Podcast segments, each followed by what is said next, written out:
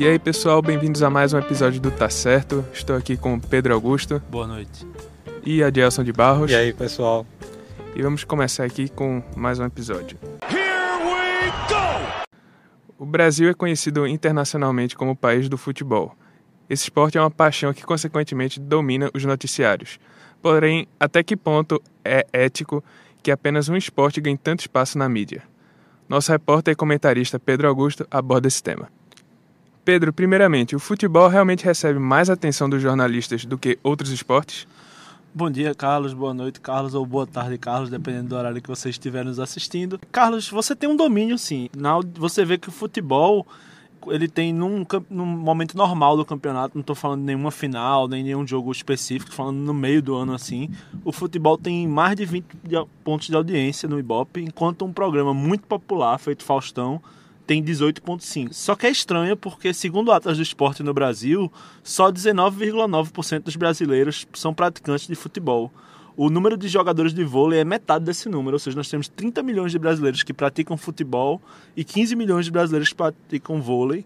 Porém, se você for um estrangeiro que vem para cá e acompanhar a TV aberta, ou for ver um jornal ou uma rádio pública, uma rádio pública, eu digo assim, uma das rádios sem ser dessas online especializadas, você vai ter a impressão que o futebol é muito maior do que ele é, né? Porque ele ocupa um espaço muito grande da programação. O futebol certamente é, é a paixão nacional, é, faz parte da, da construção histórica, social brasileira. Por isso, de certa forma, está é, enraizado na sociedade e é o, o, mais praticado, e isso pode dar a ele essa, esse lugar comum de ser o mais falado. Mas vôlei também tem seu peso, o basquete também é muito pesado, o atletismo brasileiro também é muito importante. É, a gente tem bons, é, bons atletas, a gente tem nadadores bons também, ou seja, são esportes que têm sim uma aceitação, já foram maiores em alguma certa forma, é, um momento da história, ele, essa, essa representatividade ela vai variando, é, boa parte às vezes é, é, vôlei ou até mesmo basquete depois toma um pouco mais de protagonismo, depende muito da, do desempenho brasileiro, que reza aquela lenda de que o brasileiro não gosta do esporte, ele gosta de ganhar, e, e o futebol talvez seja assim porque ele ganha tanto no futebol, mas nem toda, nem, to, nem toda essa regra não se aplica a tudo. Mas é ético dar mais espaço para um esporte em detrimento dos outros? Isso depende bastante de como esse meio de comunicação ele se porta em relação a isso. Se ele é, deixa bem claro que a cobertura dele, é, até o próprio jornalista individualmente se, se deixa bem claro que a cobertura é mais focada em um esporte ou outro, isso aí de certa forma você pode sim até se, é, é se valer dessa segmentação de mercado, que é um dos caminhos que o jornalismo pode atacar. Mas, assim, entrar na questão da, de ser ética ou não depende do posicionamento que o veículo tem. Se ele tiver cobrir todos de forma é, igual, é, equânime, igualitária, aí sim você precisa dar esse viés. Mas se não deixa isso bem claro, então importante que deixe, já para evitar que possa ser mal interpretado por ouvintes que não estejam habituados a consumir esse tipo de produto. Vai Cocu para cobrança. Ele Tafarel. Olha, Carlos, como foi dito pelo Diogo Borges, essa questão depende do posicionamento da empresa e como ela transmite isso para o ouvinte ou para a audiência. Porém, tem outro lado, que é quando nós falamos de rádio e TV aberta, nós estamos falando de concessões públicas. Consequentemente, elas têm atreladas às suas atividades empresariais uma função social que, na minha visão, existe um conflito ético quando essa atividade empresarial dá privilégios a um esporte em detrimento dos outros. Faz até sentido você dar preferência a um esporte que dá mais audiência, óbvio, porque vai trazer mais dinheiro para o seu canal, porém, você tem que se perguntar: será que esse esporte é mais popular porque ele recebe mais mídia ou será que ele recebe mais mídia porque ele é mais popular?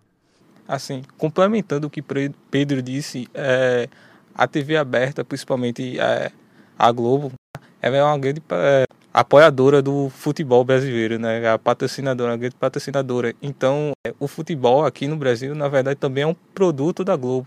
Isso é verdade. inclusive, eles têm participação no passe de alguns jogadores que você vê, por exemplo, o Gabriel Jesus na Copa. Tem um dos bonzões lá da Globo do Esporte são sócios acionistas da empresa de gerenciamento de carreira de Ronaldo Fenômeno, que era quem gerenciava a cadeira, carreira de Gabriel Jesus. Ou seja, para não prejudicar as ações da empresa, a Globo não criticava Gabriel Jesus tanto quanto ele merecia ser criticado na época da Copa. E muito dessa falta de crítica vem por parte da ausência de profissionais de jornalismo propriamente dito. Existe um excesso de ex-jogadores fazendo um comentário jornalístico e opinando nas partidas. Ao meu ver, existe um limite até onde a opinião do jogador, de um ex-jogador, é relevante. Eu uso muito como exemplo, é, em 2009, no finzinho da carreira de Ronaldo, é, ele criticava muito os ex-jogadores que estavam na, na TV aberta, como por exemplo Falcão e Júnior, é, por não defenderem os jogadores em suas críticas. E em 2012, eu acho, ele já foi entrou, é, entrou como comentarista da Globo e isso meio que deu um conflito de interesse. Ele também é, tem uma empresa, a Nine, que é, é uma mesmo, empresa de parceria é, que agencia de é, gerenciamento de carreira. Então é bem conflituoso esse ambiente aí esportivo. São os gladiadores do terceiro milênio. Então, Pedro, você considera que os programas esportivos disponíveis atualmente têm sido éticos na sua forma de atuar? Bom, eu considero que não, porque eu sinto que falta representatividade e até respeito com outros times que não são do eixo Rio-São Paulo. E não estou falando só dos times do Nordeste, não, apesar de com times do Norte, Nordeste e Centro-Oeste ser muito pior, mas até com times grandes como o Internacional, por exemplo. Você vê que Internacional é o único time brasileiro que foi campeão de tudo, né?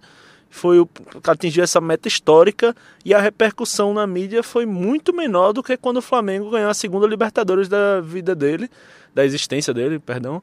E se você for ver nesse meio tempo entre uma Libertadores do Flamengo e a outra, nós tivemos times brasileiros que foram campeões duas vezes da Libertadores, diversos outros títulos da Libertadores brasileiros nesses 38 anos, e não tiveram nem de perto a mesma repercussão. Se você for ver o Fantástico, querendo ou não, é um carro-chefe na programação da Globo, eles dedicaram mais de seis matérias ao Flamengo, tá entendendo? Eles fizeram a cobertura das torcidas de cada estado. É uma coisa assim estranhíssima.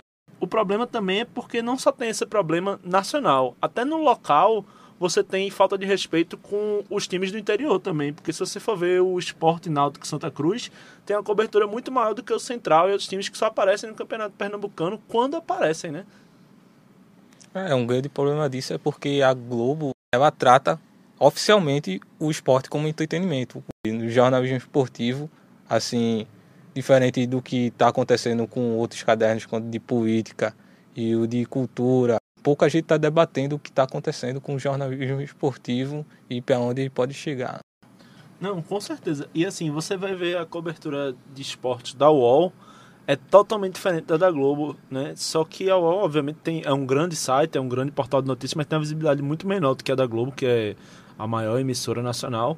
E você vai ver que a UOL trata do futebol, mas não só apenas resultado de jogo ou então babação de um jogador. Eles abordam casos históricos, eles abordam contextualização histórica, por exemplo, puxar casos de racismo na história do futebol, puxar caso a história do futebol feminino.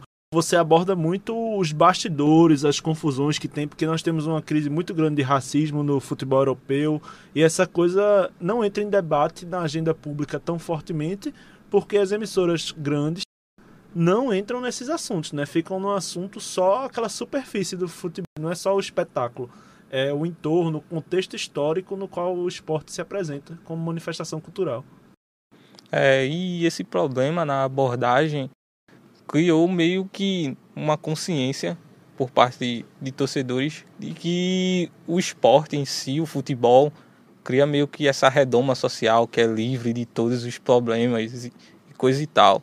Por exemplo, a gente pode citar os programas esportivos que têm um cunho total de diversão e entretenimento, que se a gente citar aqui o, problema, o programa do Neto, onde ele se reúne lá com um monte de jogadores e basicamente não tem um, pouca análise crítica assim do ponto de vista informativo, de cunho informativo, não tem valor de, de informação o programa.